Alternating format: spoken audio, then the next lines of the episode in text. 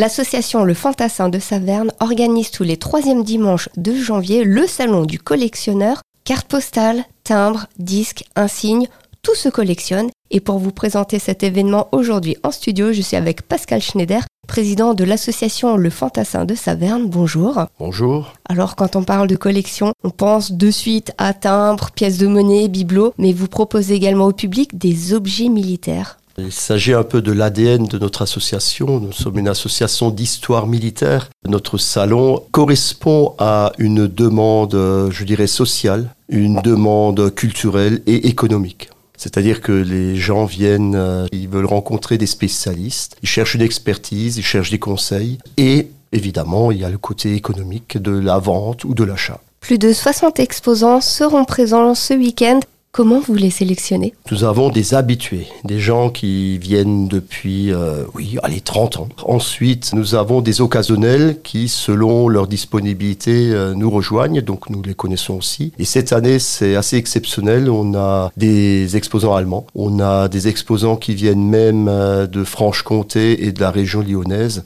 Avez-vous un conseil pour un collectionneur? Oui, bien sûr, et on a plein de conseils. Déjà, c'est pour cette raison qu'il y a le salon. Ça dépend d'ailleurs de quelle collection. Un collectionneur de papier, de timbres, de monnaie, on va lui donner d'autres conseils qu'un collectionneur d'objets militaires. Déjà, il faut être très ouvert, il faut être très à l'écoute des anciens, de l'expérience des anciens. Si on commence une collection, il vaut mieux collectionner un peu de tout et se spécialiser par la suite pour avoir assez d'expérience, de recul et aussi l'expertise le rendez-vous est fixé ce dimanche au Cosaque Dragon à Saverne. À partir de quelle heure accueillez-vous les visiteurs? De 8h jusqu'à 16h30. Nous avons aussi une petite restauration sur place pour les visiteurs ainsi que pour les exposants.